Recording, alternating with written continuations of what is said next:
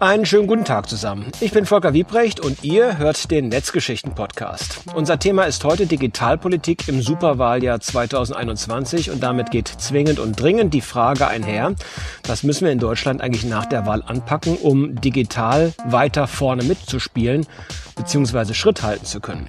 Darüber spreche ich heute mit meinen Gästen im Netzgeschichten-Talk und ihr seid herzlich eingeladen. Freue mich aufs Weiterhören.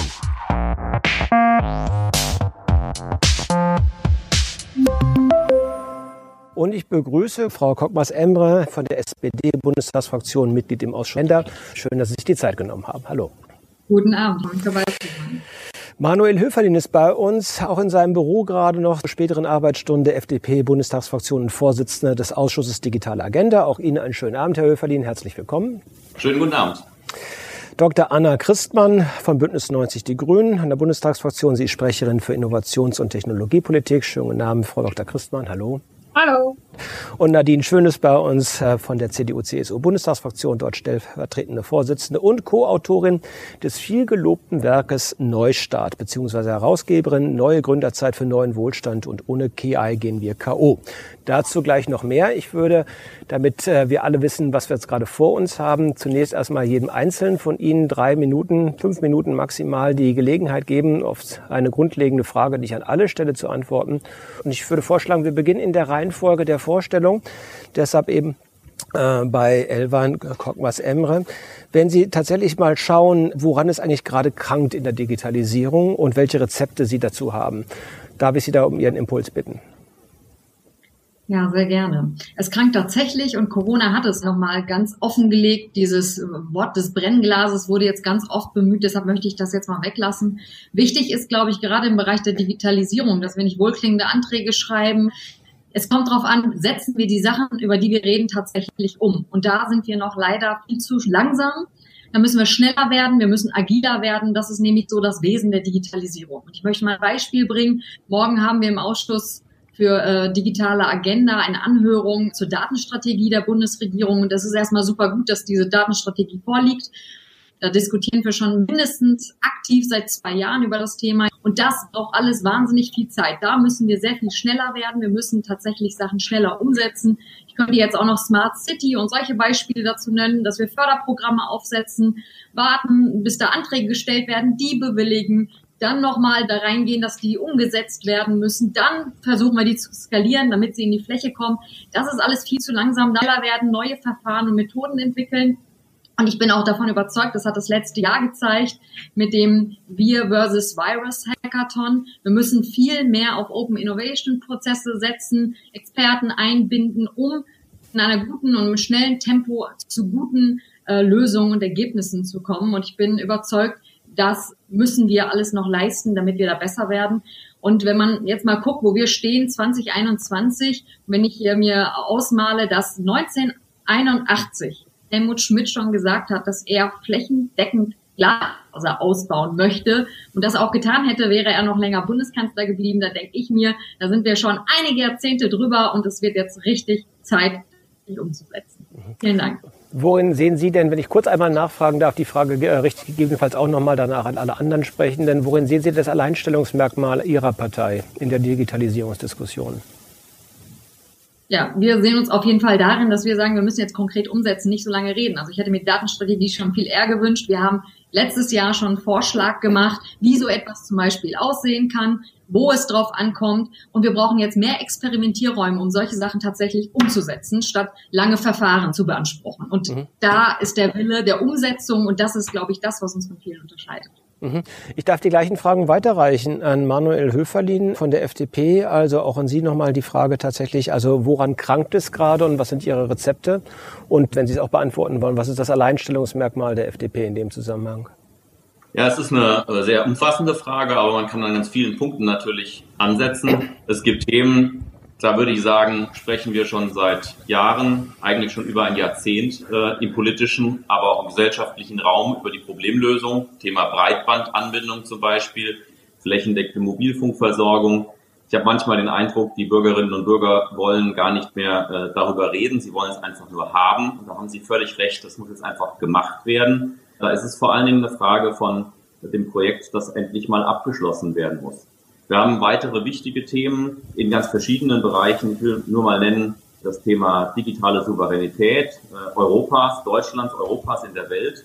Diese Debatten poppen immer an einzelnen Themen hoch. Letztes Beispiel war zum Beispiel die Frage, welche Unternehmen lassen wir in kritische Infrastrukturen.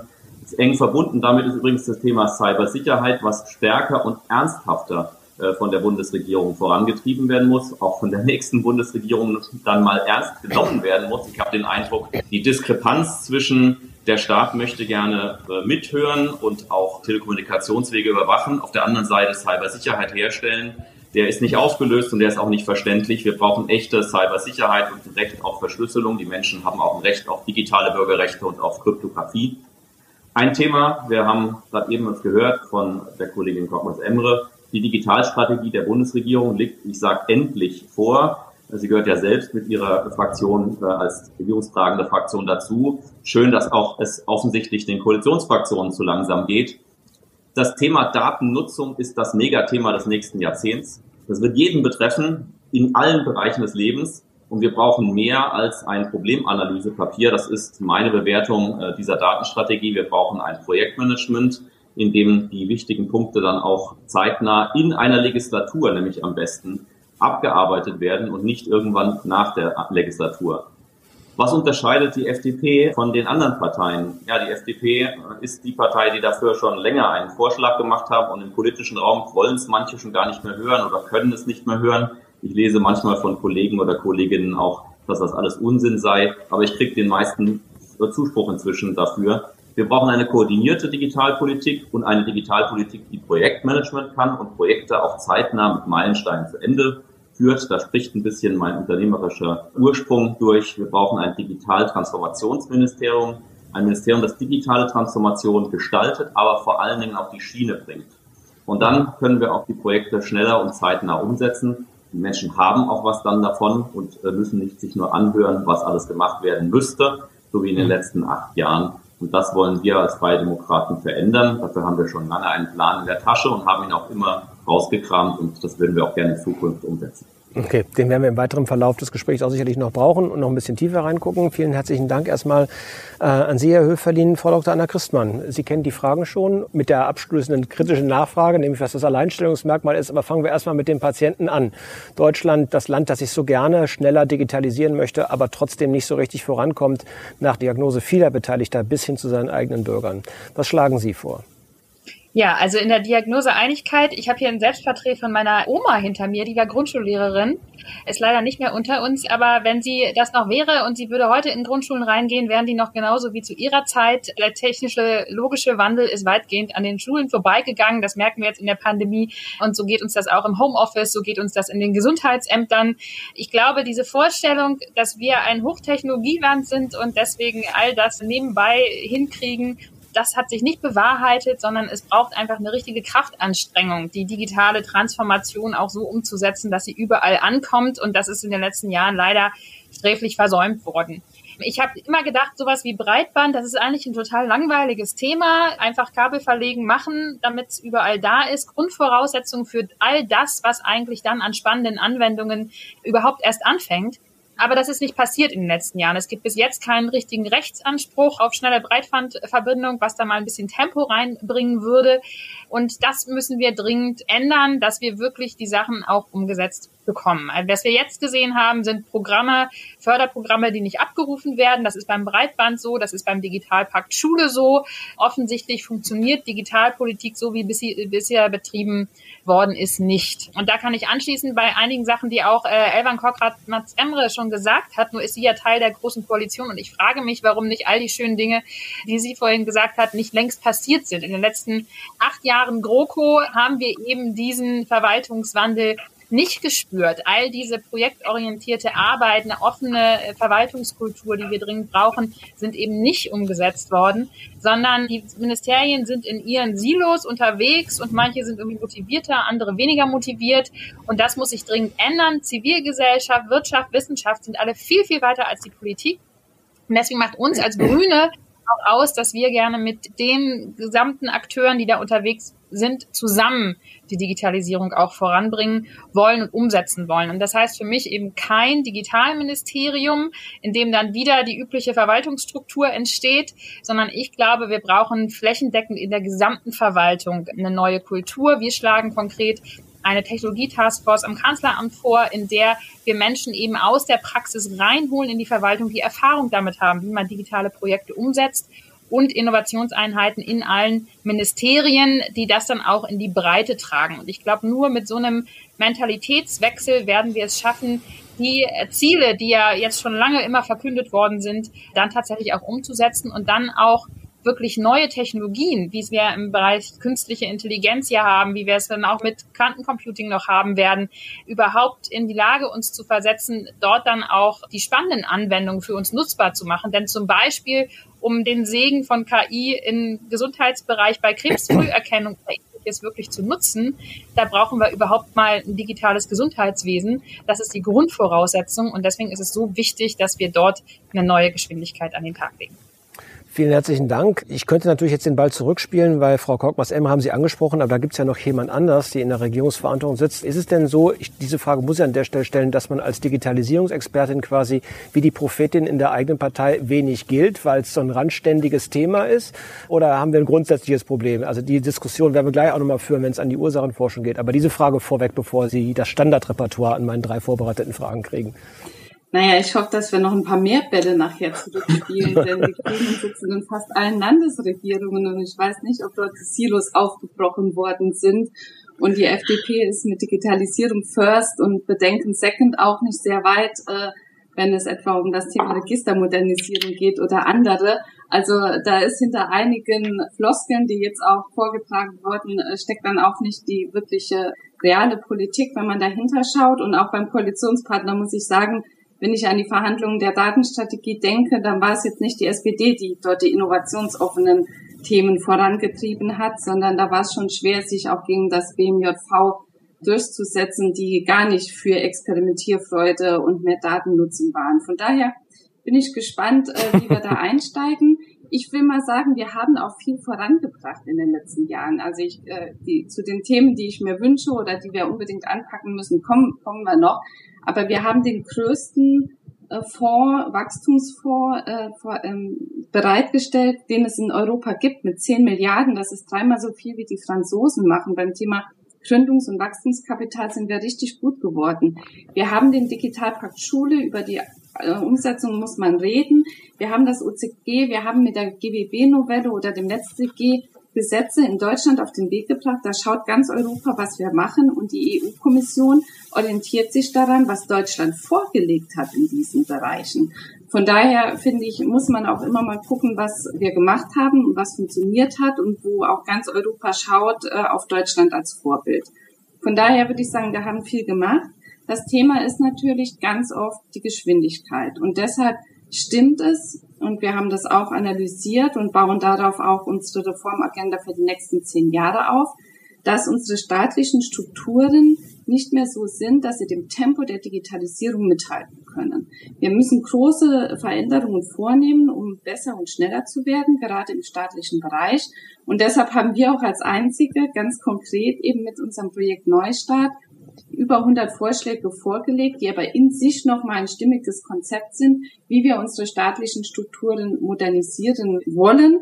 Und äh, dazu braucht es natürlich den politischen Willen. Und um auf Ihre Frage zu antworten, ist es nicht so, dass wir als Digitalpolitiker da die einsamen Rufer in der Wüste sind, sondern gerade am Wochenende hat sich unser Fraktionsvorsitzender Ralf Brinkhaus genau hinter diese Forderungen gestellt und auch der Parteivorsitzende hat ein Modernisierungsjahrzehnt ausgerufen und genau das werden wir angehen. Also das sind sehr viele hehre und vor allen Dingen absichtsvolle, sehr ambitionierte Projekte, die Sie da vorhaben. Trotzdem würde ich gerne nochmal, weil das ist die erste Frage, wir blicken ja immer ganz gerne auf äh, die Verantwortung, die Schuldigen. Das haben Sie jetzt gerade mehr oder weniger den Ball schon quasi einmal im Kreis weitergereicht. Bitte möge die heiße Kartoffel der nächste fangen. Aber wenn wir jetzt alle nochmal zurückblicken, ich habe es ja am Anfang gesagt, seit zehn Jahren heißt es, jetzt muss es mal losgehen. Was ist denn tatsächlich das Problem dafür, dass es so langsam geht? Sie haben gerade Frau Schön angesprochen, im Grunde genommen, dass Digitalisierung komplett andere Erfordernisse hat als die analoge Verwaltungsstruktur. Das scheint ein wichtiger Punkt zu sein. Geld wurde auch angesprochen. Also wenn ich Sie Reihe um ein Statement bitten darf, was ist das grundlegende Problem? Haben wir ein Mindset-Problem? Wollen wir es eigentlich nicht, wie beispielsweise im Handelsblatt spekuliert wurde? Wollen die Lehrer eigentlich gar nicht? Wollen die immer nur sagen, die Bundesbürger, die jetzt sagen 71 Prozent, wir sind nicht damit zufrieden, aber eigentlich wollen sie es auch gar nicht, weil wenn es darum geht, beim Wandel die Hand zu heben, wer ihn findet, dass er kommen soll, sagen alle ja. Die Frage ist gleich zu Ende. wer findet, dass es äh, vorangehen soll, da hebt man dann die Hand und sagt ja. Und wer möchte den ersten Schritt machen, da sind ja die Hände immer unten. Also was ist aus Ihrer Sicht von all den Dingen das grundlegende Problem? Reihe um die Frage, Frau Kockmas-Emre. Ich glaube, wir haben da mehrere Probleme. Also erstmal ist es natürlich so, dass diese Veränderung, der Wechsel im Kopf erstmal passiert. Und da müssen wir auf jeden Fall rein. Und Jetzt hat Frau Schön gerade schön gesagt, das Justizministerium hätte geblockt. Ich meine, ich hätte mir so eine Smart City Förderung aus dem Innenministerium auch anders vorgestellt, dass wir da agiler und weiter und so weiter kommen. Da können wir jetzt immer den Ball hin und her spielen. Aber es ist tatsächlich, wir müssen erstmal in die Köpfe rein.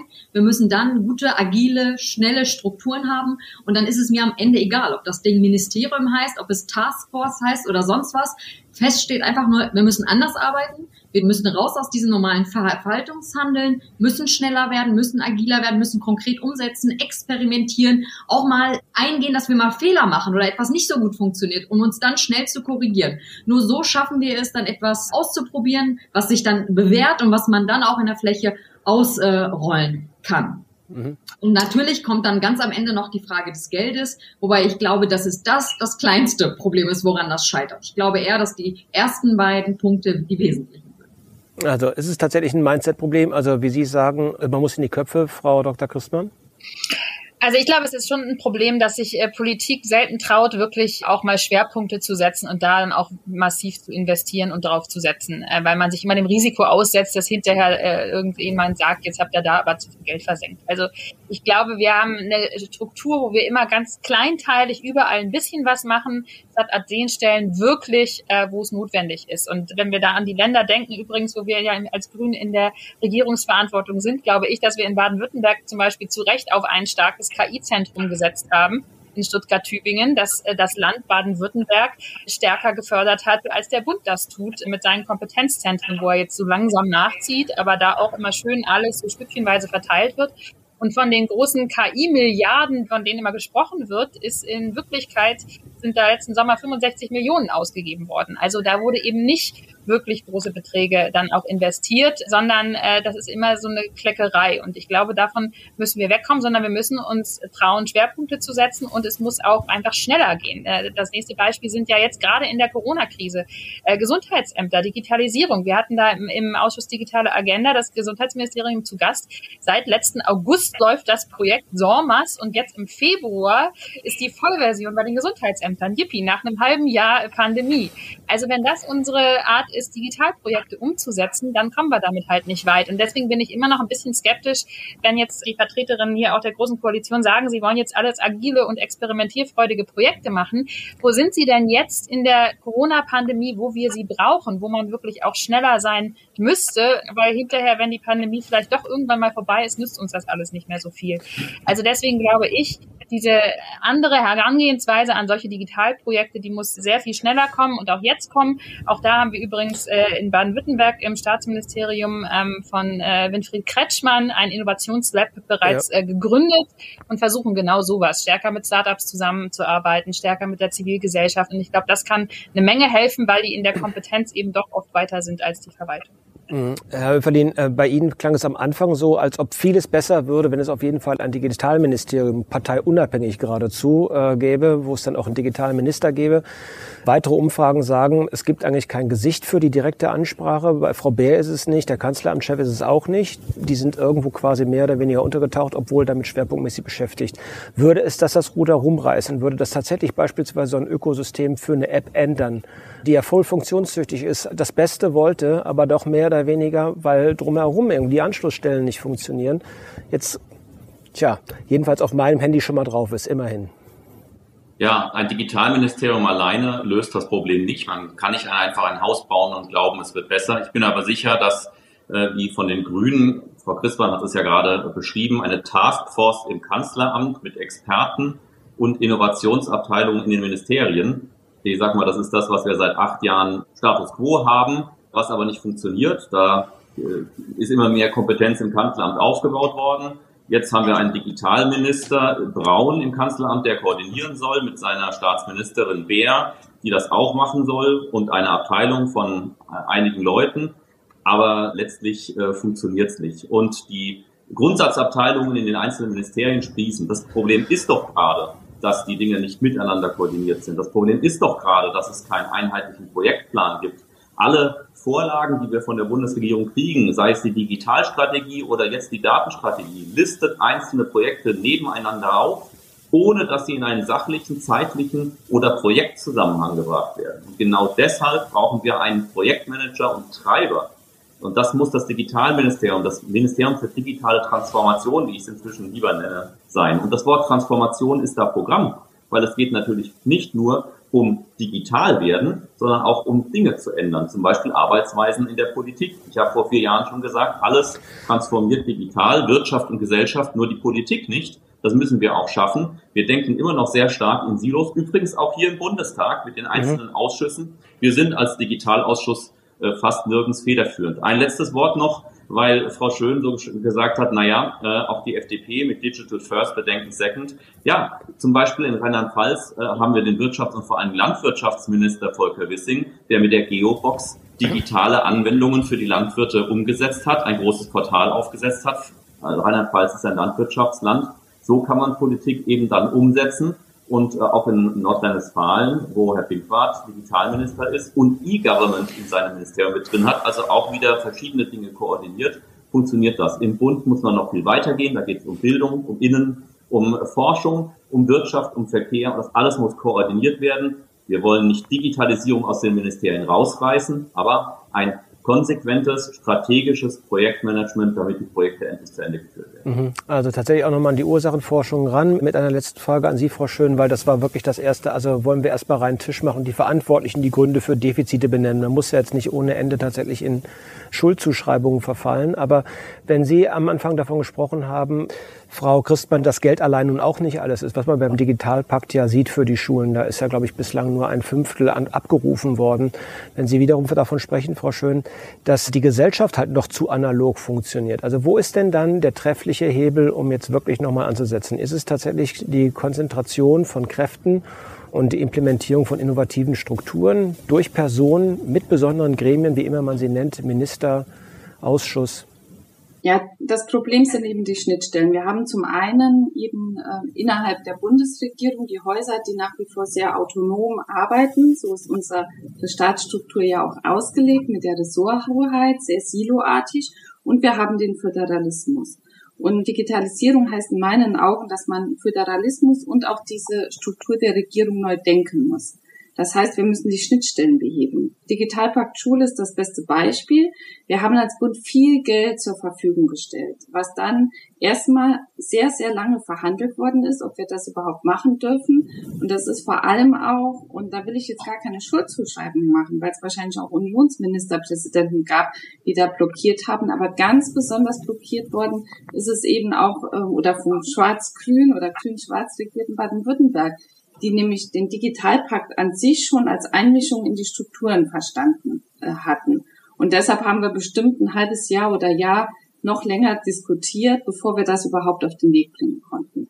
Und auch jetzt ist es so, wo wir nochmal gesagt haben, wir machen nochmal eine halbe Milliarde mehr für Lehrerlaptops, wir machen nochmal eine halbe Milliarde mehr für Schülerlaptops und auch für Administratoren, dass für jedes dieser Programme nochmal eine eigene Verwaltungsvereinbarung unterschrieben werden muss, die verhandelt werden muss und die von 16 Kultusministerinnen und Kultusministern unterschrieben werden muss. In meinen Augen sind das Strukturen, die wir uns einfach nicht mehr leisten können, vor allem nicht in der Pandemie. Das dauert zu lange und deshalb ist es völlig richtig, dass Ralf Brinkhaus sagt, wir müssen den Föderalismus neu überdenken. Und zwar nicht im Sinne von zentralisieren, sondern im Sinne von neuen Strukturen, die die Probleme auch von Anfang an vernetzt äh, gemeinsam lösen. Und das fängt bei uns bei den Gesetzen an. Wenn wir Gesetze machen, müssen wir schon durchdenken, was heißt das denn für jede Ebene, die später mit diesem Gesetz befasst ist. Das ist heute alles möglich, da gibt's Tools. Wir müssen das eben nur machen und wir müssen vielleicht auch Geschäftsordnungen ändern, Gesetze ändern, damit das funktionieren kann. Mhm. Vielleicht noch ein Wort zu dem, das hättet ihr alles schon machen können. Ich finde, dass mit dem Digital Services for Germany im Kanzleramt und jetzt als ausgegründete bundeseigene GmbH wirklich eine Einheit entstanden ist, die das schon sehr gut macht, die sehr viel ausprobiert hat, experimentiert hat in den letzten anderthalb Jahren und die die Blaupause sein kann für solche Projekte in Zukunft. Und im Innenministerium haben wir ebenfalls eine Einheit, eine Innovationseinheit PGDIT, wo eben auch diese neuen Methoden auch für die Verwaltung getestet werden. Und all diese innovativen kleinen zarten Pflänzchen, die wir jetzt überall gesetzt haben, müssen in eine große Strukturreform in der nächsten Legislaturperiode, gerne in einem Digitalisierungsministerium. Und da unterstütze ich das, was Manuel Höferling gesagt hat. Es geht weniger um Digitalisierung, es geht vor allem um die Transformation der eigenen staatlichen Strukturen, damit wir einfach besser und effizienter werden um auch die Sachen, die wir wollen und wo wir auch Geld zur Verfügung stellen, auch besser auf die Straße zu bekommen. Mhm. Lassen Sie uns noch ein letztes Mal kurz bei der Vergangenheit verweilen. Es gibt eine sehr schöne Diagnose in der Süddeutschen. Da hieß es, das Internet wird behandelt wie die Sonderausstattung am Auto, eine Spielerei, aber fürs Fahren nicht relevant. Und die Digitalisierung sei nicht verschlafen worden, sondern würde aktiv blockiert.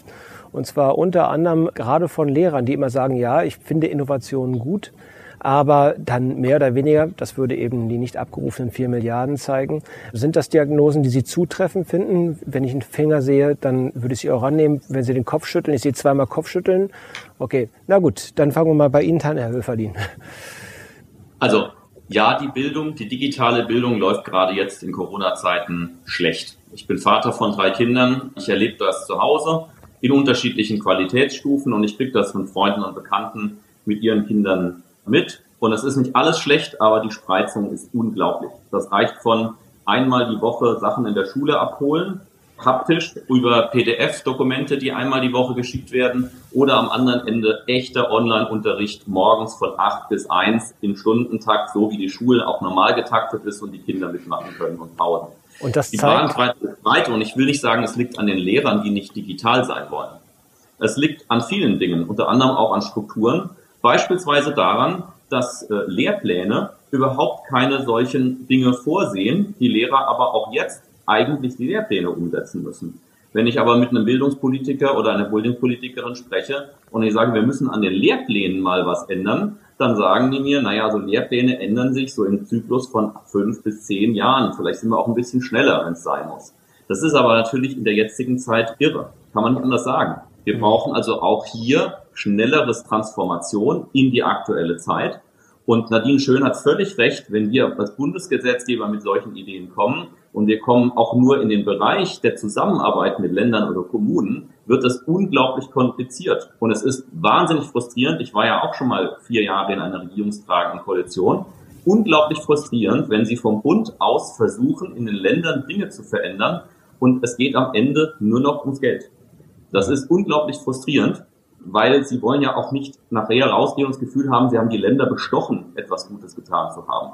Manchmal fühlt man sich aber als Politiker so. Also wir müssen einen anderen Spirit bekommen. Wir müssen auch Lust auf digitale Transformation schaffen. Wir brauchen auch einen anderen Zeitgeist, sodass alle mitmachen und in diese Richtung rennen wollen. Und dann müssen wir es auch auf die Schiene bringen. Das heißt, wir können nicht erst die Lust erzeugen und nachher als Politik nicht liefern, weil wir dann sagen, ja, wir müssen das aber jetzt erstmal vier Jahre planen. Oder wir brauchen für Bildungspläne ein mhm. Zyklus von fünf Jahren. Oder dass die Verwaltung braucht drei Jahre, um Rechner umzustellen. Oder wir hier im Bundestag brauchen acht Jahre, um WLAN zu installieren. Man, das ist irre. Wir sind da teilweise auch in unseren eigenen Strukturen zu langsam. Deswegen müssen wir in der vollen Breite, in der kompletten Breite schneller werden, konsequenter werden, uns erreichbare Ziele setzen und diese Ziele aber dann auch innerhalb von Legislaturperioden abarbeiten und nicht schon im Koalitionsvertrag Dinge schreiben, die in der übernächsten Regierung ankommen. Mhm. Also ich weiß nicht, ob es Sie tröstet, aber meine letzte Netzgeschichtenveranstaltung war mit Brüssel und da mussten alle Abgeordneten mit ihrem eigenen Handy tatsächlich nochmal sich zuschalten, weil das WLAN überlastet war. Also ist ja vielleicht auch schon mal ein Fortschritt, dass wir das auf diese Art und Weise. Oder ist jemand mit seinem Handy von Ihnen drin? Nee, ne? Also alle offiziell übers WLAN. Gut, in dem Zusammenhang. Frau Christmann, Sie wollten sich auch noch ganz kurz zum Thema Mindset und Stimmungslage und immer noch zum Thema, woran hapert es denn melden?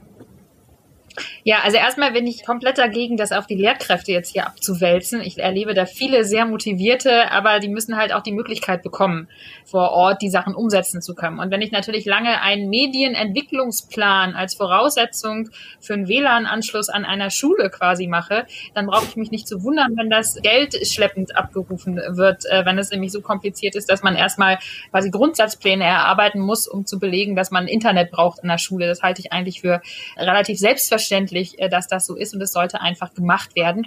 Und lange hat sich der Bund auch dagegen gewehrt, äh, zu bezahlen für technische Betreuung in Form von Personen. Das haben wir von Anfang an gesagt. Jetzt in der Pandemie merkt man alles, irgendwie ist das vielleicht doch ganz gut. Aber das hätte natürlich alles längst da sein können, haben wir und andere gefordert, dass es nicht sein kann, dass die Geschichtslehrerin die äh, Digitalbetreuung in der Schule machen muss, sondern dass man da auch eine professionelle Unterstützung braucht und dass es da auch natürlich finanzielle Unterstützung braucht. Also ich glaube, da ist immer sehr schnell mit dem Finger auf andere gezeigt.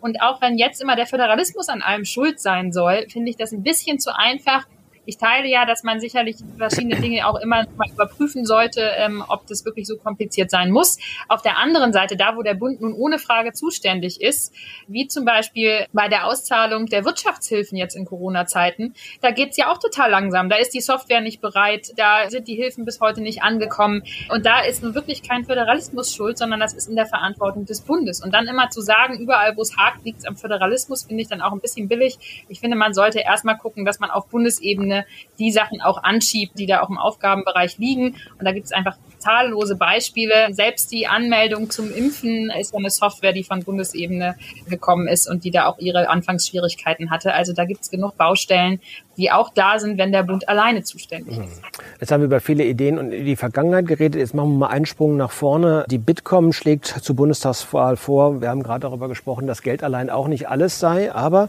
dann doch noch mal kurzfristig insgesamt 15 Milliarden Euro zu mobilisieren, um die Wirtschaft anzukurbeln. Und zwar Digitalgutscheine, steuerlicher Homeoffice-Bonus, konzertierte Aktionen zum Thema Verwaltungsmodernisierung, offensive Schultransformation.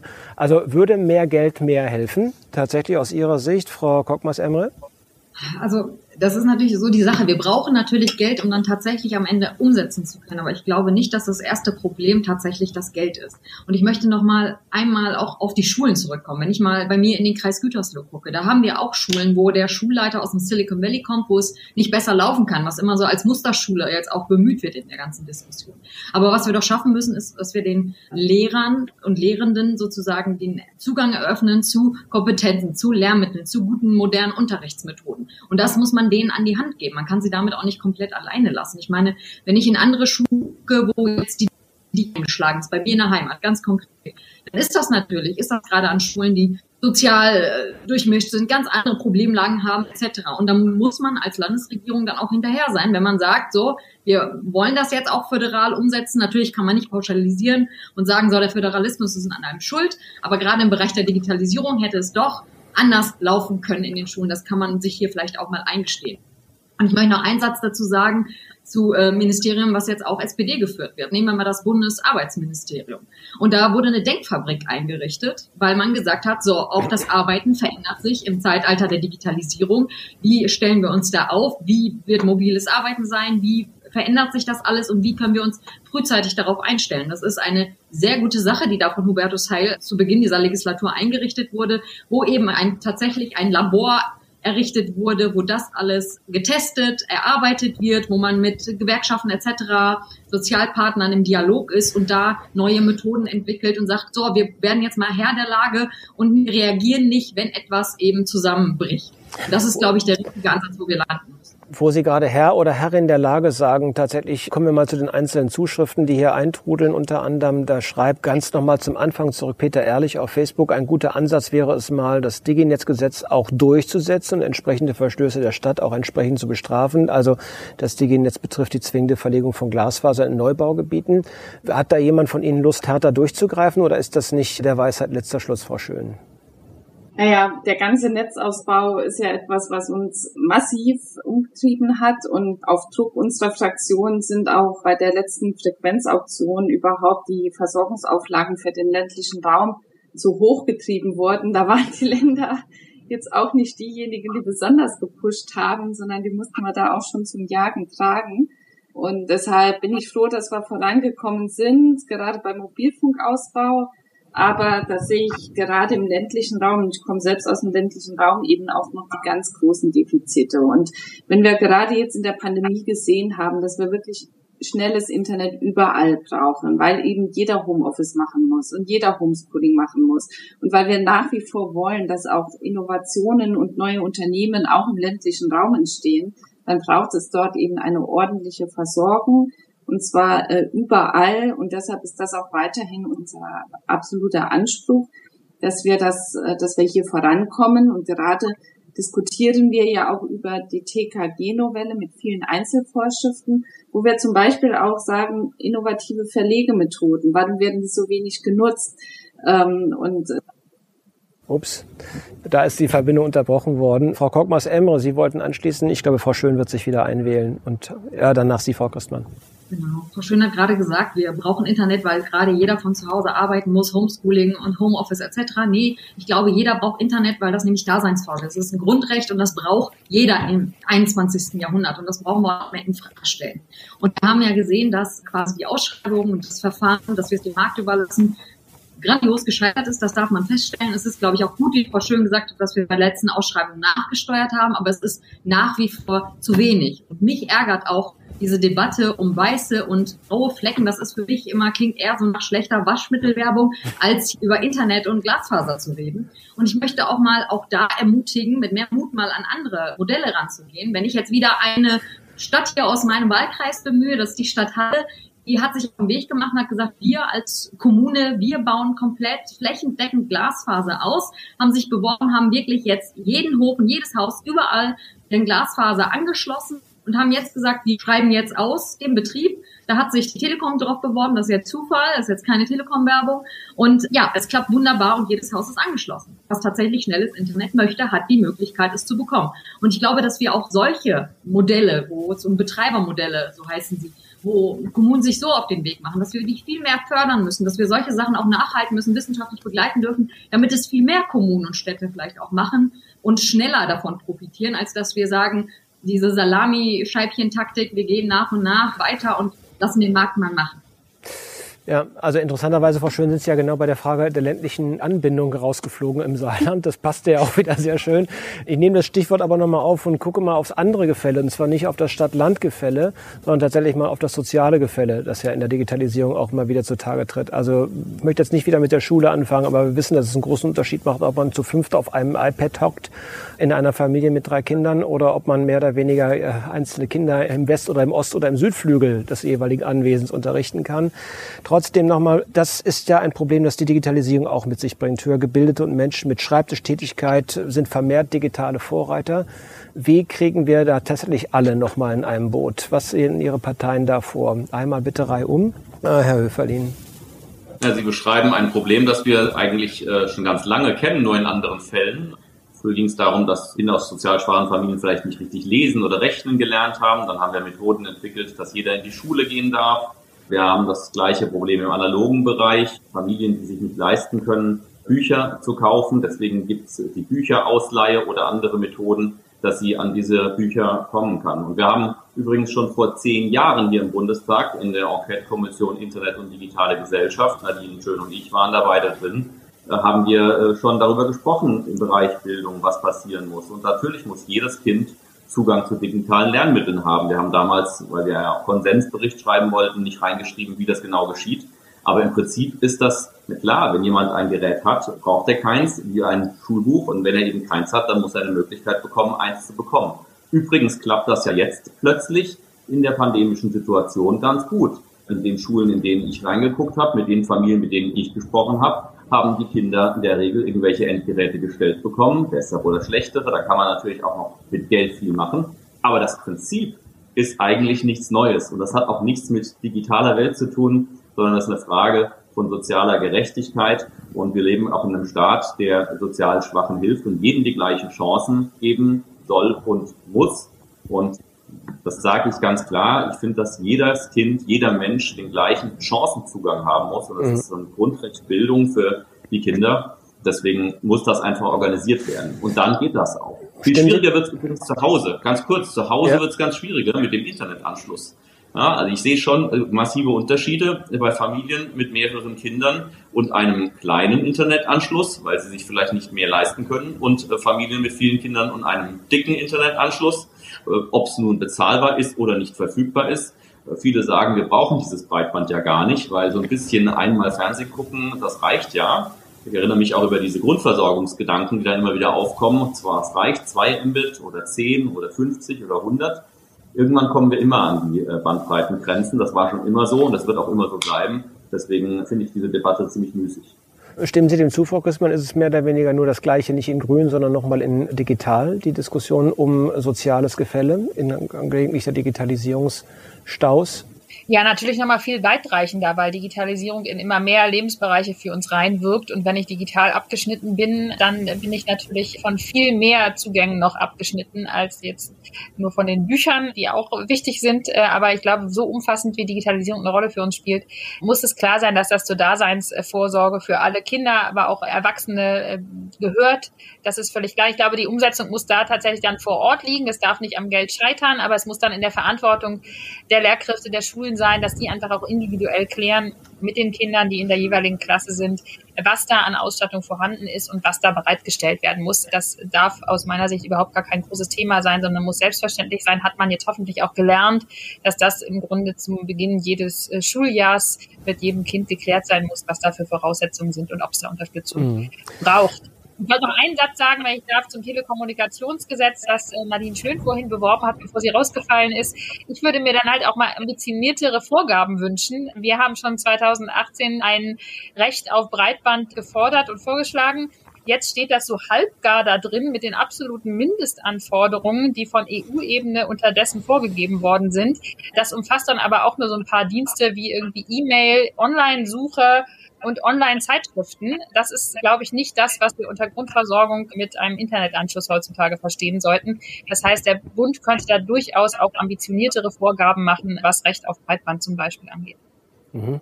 Vielen herzlichen Dank. Ähm, ja, ja, wollen was Sie verstehen denn die Grünen? Das ist eine spannende Frage. Was wollt, wie viel Breitband darf es denn sein als Grundversorgung? Das ist eine spannende Frage. Man kann es immer proklamieren, aber die Debatte haben wir an so vielen Stellen gefühlt. Was soll denn jeder vom Staat bekommen? 50 Mbit, 100, 500 Gigabit? Es, also die Formulierung ist ja nicht ganz richtig. Soll man, man, soll das ja nicht vom Staat bekommen, sondern man soll das quasi garantiert bekommen, dass man es von jemandem bekommt. Idealerweise natürlich von den Anbietern, die das dann auch bereitstellen. Aber wenn das halt nicht erfolgt, muss auch klar sein, dass es das braucht. Und dieser Anspruch ist so da jetzt eben nicht drin. Und wir haben explizit die Einführung eines Breitband-Universaldienstes vorgeschlagen schon und der umfasst eben nicht nur diese drei Dienste, die ich gesagt habe. Ob das jetzt im Moment 50 die richtige quasi Maßgabe ist oder nicht, will ich jetzt hier nicht quasi für immer und ewig festschreiben. Sowas verändert sich, glaube ich, auch dynamisch. Insofern muss man da auch mitgehen. Aber es ist auf jeden Fall mehr als diese drei Dienste, die ich gerade aufgeführt habe. Mhm. Herr Oeffer liegt schon ganz zufrieden. Da sieht er Zukunftssparpotenzial bei seinen eigenen Privatausgaben. Da freut er sich schon drauf. Das wird immer gut, Frau Schön. Äh, Sie wollten es auch ergänzen? Naja, worauf Herr Höferling, glaube ich, auch hinaus wollte, ist, äh, wir würden jetzt auch gerne ins Gesetz schreiben, irgendwie 100 äh, Mbit Minimum für alle oder äh, immer das, was man sich gerade wünscht. Aber da gibt es eben auch ja, den EU-Kodex, der eine Grundversorgung als Universaldienst gewährt. Und wir sind gerade dabei zu prüfen, was man da machen kann. Ich glaube, man muss auch unterscheiden zwischen Grundversorgung und zwischen dem politischen Ziel, was wir auch haben, nämlich dass wir am besten Glasfaser auch in jedem Haus haben. Übrigens bin ich mit der Vectoring-Verbindung der Telekom eben hier aus dem Netz geflogen. Also schöne Grüße an die Hausspitze. Da kann man noch ein bisschen nachlegen, was das angeht. Warten Sie die Leitung ähm, denn selber? Ich mich zum Thema digitale Bildung, weil mir das wirklich ein ganz, ganz wichtiges Thema ist. Ich finde, die großen Bildungsungerechtigkeiten entstehen ja nicht allein bei den Geräten. Das ist ja ein Thema, was man relativ schnell handeln kann, was wirklich zu handeln ist. Die Bildungsungerechtigkeiten entstehen dadurch, dass man die digitalen Inhalte nicht vermittelt. Es sind die einen, die in den Elternhäusern das Bewusstsein haben, die mittags oder in den Ferien oder am Wochenende ihr Kind in den Coding-Kurs schicken und ihm auch die, die Fallen des Internets erklären und aber auch die Chancen die ihm zeigen, wie man Daten nutzen kann, um Probleme zu lösen, selbst etwas zu entwickeln, kreativ zu sein. Und die anderen, die das Gerät mittags nutzen, Datteln benutzen. Und wenn wir es dann nicht schaffen, dass bereits in der Schule diese umfassende Digitalkompetenz im Sinne von umfassender auch Datennutzungskompetenz und digitaler Souveränität vermittelt wird, dann haben wir wirklich richtige Bildungsungerechtigkeiten. Denn die einen werden dann alle beruflichen Chancen auch haben, die sie eben durch diese Kompetenz auch haben und die anderen hängen wir ab. Und deshalb finde ich, ist das Thema Bildungsungerechtigkeit vor allem eine Frage, ob wir es schaffen, die Inhalte in den Schulen zu ändern, hin zu einer umfassenden Digitalkompetenz. Das ist viel wichtiger als die Geräte. Ja, wir sind jetzt bei einer Frage angelangt von, ich weiß nicht, wie äh, sein oder ihr Name ausgesprochen ist, Saimayen, also wie auch immer, Saimayen. Ich weiß es nicht. Wie wollen wir die Gründerkultur in Deutschland fördern? Das spielt Ihnen ja insofern in die Karten, als das jetzt schon mehrfach auch mehr oder weniger eine veränderte, enthusiastische, geradezu begeisterte Stimmungslage für die Digitalisierung entfaltet werden muss. Und mit Sicherheit ist Erfolg eine große Stimulanz. Also wie sieht es mit der Förderung der Digitalisierung durch die Förderung unter anderem der Gründerkultur in Deutschland aus? Ja, bitteschön, Frau Schön. Na, zum einen kann ich nahtlos da weitermachen, wo ich eben aufgehört habe. Also auch da fängt Digitalkompetenz an, dass ich, wenn ich weiß, wie ich Daten nutze, um Probleme zu lösen, dass ich dann natürlich eher geneigt bin, da das auch ein Geschäftsmodell zu entwickeln und ein Startup zu gründen. Das ist ja völlig klar und deshalb braucht es schon in den Schulen diese umfassende Digitalkompetenz und auch die Lust, was Neues zu gestalten. Denn aus dieser Lust entsteht dann auch was Neues und im besten Fall auch ein neues Geschäftsmodell. Das ist das eine. Und das zweite ist natürlich das Thema Kapital. Wir sind ganz gut in der Gründungsphase, auch durch viele Programme, die wir in den letzten Jahren massiv aufgestockt haben, etwa das Exist-Förderprogramm, was auch an allen Hochschulen mittlerweile angeboten wird. Und wir haben jetzt nochmal gerade beim Thema Wachstumskapital mit diesem Zukunftsfonds einen richtigen Aufschlag gemacht. Ich habe am Anfang schon gesagt, das ist der größte Fonds, den es in Europa gibt, staatlicherseits. Den bauen wir gerade auf. Und äh, das ist dringend notwendig, denn äh, die guten Ideen, die wir ja in Deutschland haben, wenn sie eine gewisse Größe erreicht haben, gehen wir ins Ausland, dann verlieren wir die. Und deshalb finde ich, müssen wir alle Ebenen äh, durchdenken, von der Lust auf was Neues über dann auch das Machen, das Motivieren zum Gründen, dort auch nochmal Bürokratieabbau bis hin zum Wachstumskapital. Und Anna, Elvan und ich sind ja alle drei in einer Initiative, die auch vor allem von Anna auch mit angestoßen wurde, She Transforms IT. Wir müssen mehr schauen, dass Frauen gründen. Wir haben viel zu wenig weibliche Gründerinnen. Das ist ein Riesenpotenzial was auf der Straße liegt, was wir nicht nutzen und so viele tolle Ideen, die umgesetzt werden können, da müssen wir ganz besonders dran. Mhm. Da wir schon bei weiteren Forderungen sind, wie sieht es denn im europäischen Vergleich tatsächlich aus? Es gibt ja das Projekt Gaia X, einer europäischen Cloud, wo alle gesagt haben, endlich koppeln wir uns da mal mehr oder weniger vom Zugriff auf unsere Daten ab. Wie steht es damit? Ist das in irgendeiner Art und Weise nochmal ein Accelerator? Wird das beschleunigend wirken oder kommt es dann doch nicht? Ich weiß nicht, wer mit Ihnen am dichtesten mit diesem Projekt betraut ist. Also ich würde vielleicht ähm, mal dazu sagen, also was ich an Gaia X durchaus spannend und unterstützenswert finde, ist der europäische Ansatz. Ich glaube, den brauchen wir viel, viel mehr. Als Grüne setzen wir eigentlich in vielen digitalen Fragen viel stärker auf Europa, als es die Regierung bisher tut, zum Beispiel auch bei künstlicher Intelligenz. Würden wir uns das wünschen, dass dort ein gemeinsamer Ansatz gefördert wird, passiert leider bisher nicht. Darf ich, kurz fragen, darf ich kurz nachfragen, was denn der Vorteil wäre, im Grunde genommen bei künstlicher Intelligenz auf einen europäischen Kontext zu setzen und nicht allein das quasi naja, Eigenland zu belassen? Fragen. Ja, also das sind ja globale Fragen, mit denen wir es da zu tun haben bei der Entwicklung von KI. Und wenn quasi jedes europäische Land versucht, selber Weltchampion in der KI zu werden, äh, wird uns das einfach nicht gelingen, äh, weil da die Beträge und unsere Größenordnung viel zu klein ist im Vergleich ne, zu den USA, zu China, wo da ganz andere Summen im Spiel sind. Und es gibt tatsächlich ja auch schon europäische Initiativen auf Forschungsseite, ähm, die sich gegründet haben mit quasi den Expertinnen und Experten, die es in Europa gibt. Alice heißt zum Beispiel eine. Und die müssen müsste man einfach nur mal stärker auch finanziell unterstützen, was bisher von Bundesseite nicht passiert, damit so eine wirkliche europäische künstliche Intelligenz auch entstehen kann. Und der Vorteil ist halt das, was wir bei uns entwickeln, das passiert auch auf der Grundlage nach unseren Werten, nach unseren Gesetzen, nach unseren politischen Schwerpunkten vielleicht auch. Europa steht, denke ich, nochmal in einer besonderen Weise auch für Klimaschutz und sowas wie KI fürs Klima wirklich einzusetzen. Das passiert bisher eben nicht, wird nicht besonders gefördert. Und das würden wir uns mit einer wirklichen europäischen KI-Strategie, in der Deutschland Treiber ist und nicht hinterherläuft, wünschen. Ähm, mhm. Das ist der ja. Punkt zu KI. Ja, genau, äh, Gaia X hat wenigstens den europäischen Ansatz, ist aber aus meiner Sicht noch zu offen, was da am Ende wirklich bei rauskommt. Ich glaube, wirklich eine europäische Cloud selber zu entwickeln, ist im Moment ja auch gar nicht mehr so richtig das Ziel. Geht eher um Standardsetzung. Das ist, glaube ich, nicht falsch. Ob es wirklich der große Gamechanger werden kann, ist im Moment, glaube ich, noch offen, weil die Governance und wie dort zusammengearbeitet wird, glaube ich, auch etwas kompliziert ist. Äh, insofern ist das noch offen. Herr Höferlin. Ja, kurz ein Wort noch zum Thema Startup. Ich glaube, die Startup-Kultur in Deutschland muss anders von den Menschen mitbehandelt werden, die nicht in der Startup-Kultur innen drin sind. Wir haben ganz viele Gründer und potenzielle Gründer und Gründerinnen. Nadine hat es völlig zu Recht gesagt. Und ich freue mich, dass mehr Frauen auch in der Vergangenheit gründen. Das müssen noch viel mehr sein. Das liegt an verschiedenen Gründen. Aber wir haben auch einfach neben den politischen Dingen viele Dinge, die einfach gesellschaftlich nicht so gehandhabt werden, dass sie gründerfreundlich sind. Also zum Beispiel, wir klagen ja schon lange die Kultur des Scheiterns. Das kann Politik nicht verordnen, dass man Menschen, die mal gescheitert sind, äh, betrachtet als Menschen, die Erfahrungen gesammelt hat. In Deutschland wird immer äh, darüber gesprochen, dass sie halt schon mal gescheitert sind. Also viele Dinge sind schon vorangegangen. Ich finde, dass Nadine ein paar Dinge genannt hat, die auch durchaus gut sind, die in den letzten Jahren auch vorangegangen sind, sprechen wir auch schon zehn Jahre drüber. Äh, aber es fehlt noch ein bisschen mehr und wir brauchen wahrscheinlich auch noch eine offenere äh, gesellschaftliche Diskussion. Fängt übrigens schon in der Schule an, da lernt man, dass man angestellt sein kann oder beim Staat arbeiten kann, aber bei den nächsten Kinder kriegen in der Schule gezeigt, dass sie auch gründen können. Zu Gaia X. Ich äh, teile die Auffassung von Frau Christmann explizit nicht. Ich glaube, das ist die Chance, eine Vision für Europa und auch für die digitale Souveränität zu machen. Und wir sollten tunlichst das unterlassen, das klein zu reden, sondern wir müssen das groß reden. Für mich ist die Gaia X die Chance, ein digitales Ökosystem über verschiedenste Bereiche in Europa aufzubauen, mit ganz vielen Playern. Und ich vermisse in Deutschland, übrigens auch in der Bundesregierung, die Bereitschaft von allen Seiten daran mitzumachen. Das Wirtschaftsministerium treibt das im Moment voran. Das Innenministerium wird ganz gern noch eine Behördencloud haben und das Bildungsministerium eine Bildungscloud und das Gesundheitsministerium eine Gesundheitscloud.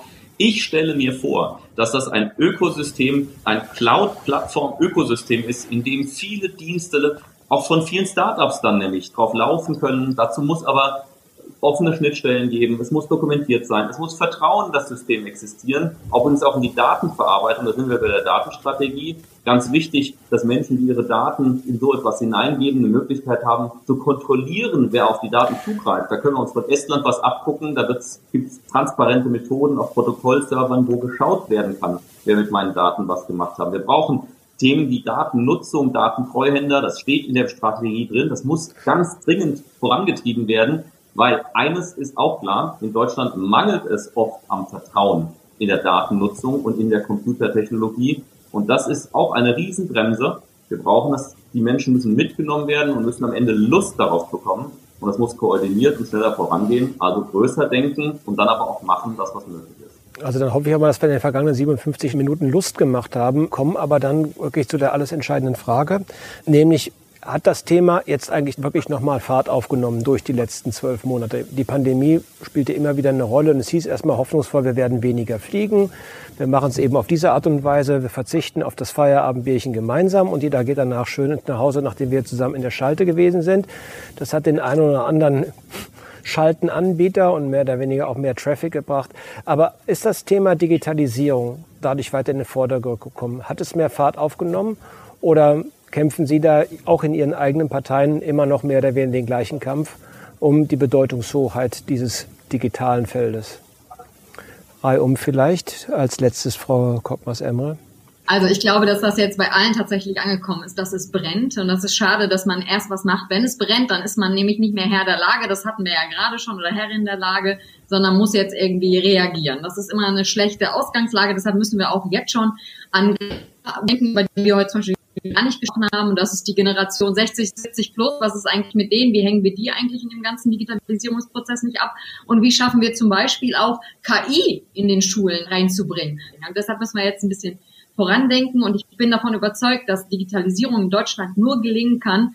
Ich komme nämlich im echten Leben aus der Verwaltung, wenn Digitalisierung auch zur Chef Sache gemacht wird. Und deshalb ist diese Superwahl ja auch so entscheidend, wer nämlich dann tatsächlich Chef des Bundeskanzleramtes ist. Und daran wird sich auch entscheiden, ob dann tatsächlich was passiert und was dann auch konkret umgesetzt wird. Davon bin ich überzeugt. Mhm. Wobei die 60-, 70-Jährigen gerade dabei sind, noch auf analogen Wege versuchen, so einen Impftermin zu bekommen. Ne? Also, und gerade da könnte man die Digitalisierung gerade gut gebrauchen.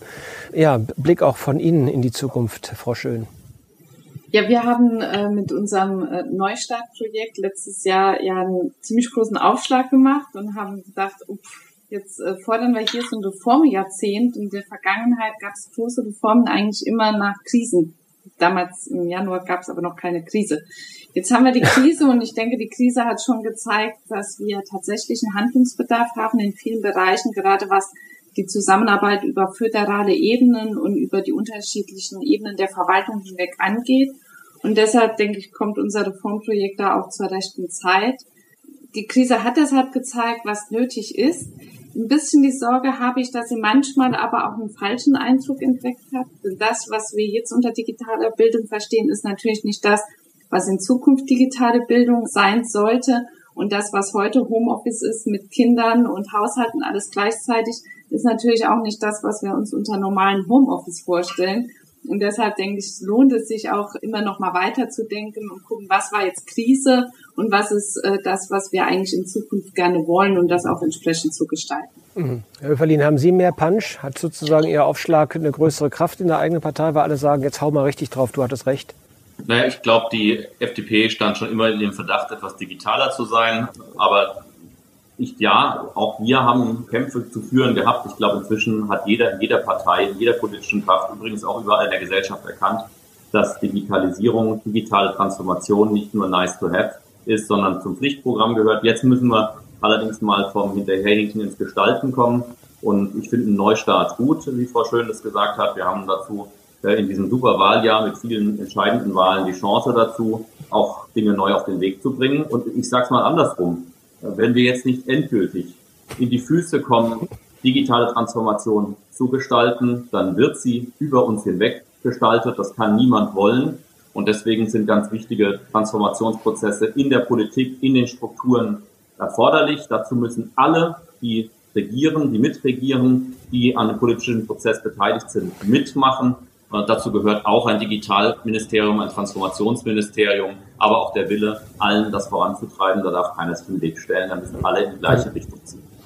Frau Köstmann, bevor wir jetzt alle gemeinsam nach dieser Schalte unsere Kinder ins Bett bringen, damit die in einer besseren, digitaleren Welt aufwachen, äh, in den nächsten, na, sagen wir mal, zehn Jahren, so lange hat es ja nun gedauert, das habe ich heute Abend erfahren, und zehn Jahre wird es dann wohl auch nochmal dauern. Hat das Thema auch bei Ihnen mehr Drive bekommen in der Partei?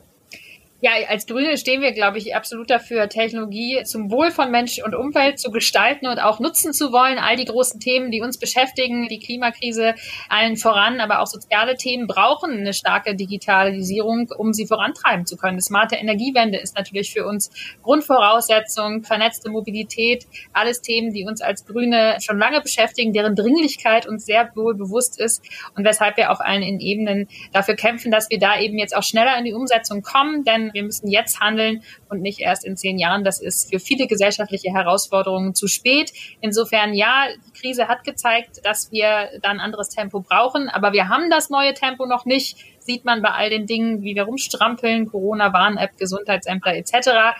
Insofern müssen wir das dann nächste Legislatur auch unbedingt hinkriegen. Und als Grüne würden wir daran sehr gerne tatkräftig mitwirken. Gut, dann danke ich. Ähm, die letzte Frage, es kann eigentlich auch als abschließender Kommentar gewertet werden. Hier fragt, glaube auf Twitter jemand, wird auch mal über den bürokratischen Aufwand nachgedacht, dass man diesen möglichst vereinfacht. Ich glaube, äh, das ist Ihnen Ihr täglich Brot. Also viel Spaß dabei und jetzt ab in die Kinderzimmer. Ich danke ganz herzlich, dass Sie bei uns waren, meine sehr verehrten Damen und Herren. Ich danke äh, Frau Kockmas-Embre, Herrn Höferlin, Frau Christbaum und Frau Schön. Das war unser Netzgeschichten-Talk über Digitalpolitik im Superwahljahr 2021. Wenn ihr mögt, schaut auch gerne mal auf dem Netzgeschichten-YouTube-Kanal vorbei. Da gibt's weitere wichtige Informationen zum Thema kurz und knackig aufbereitet, als Video auf den Punkt und darüber hinaus jede Menge anderer interessanter Videos. Wenn ihr wollt, bis zum nächsten Mal. Tschö mit Ö.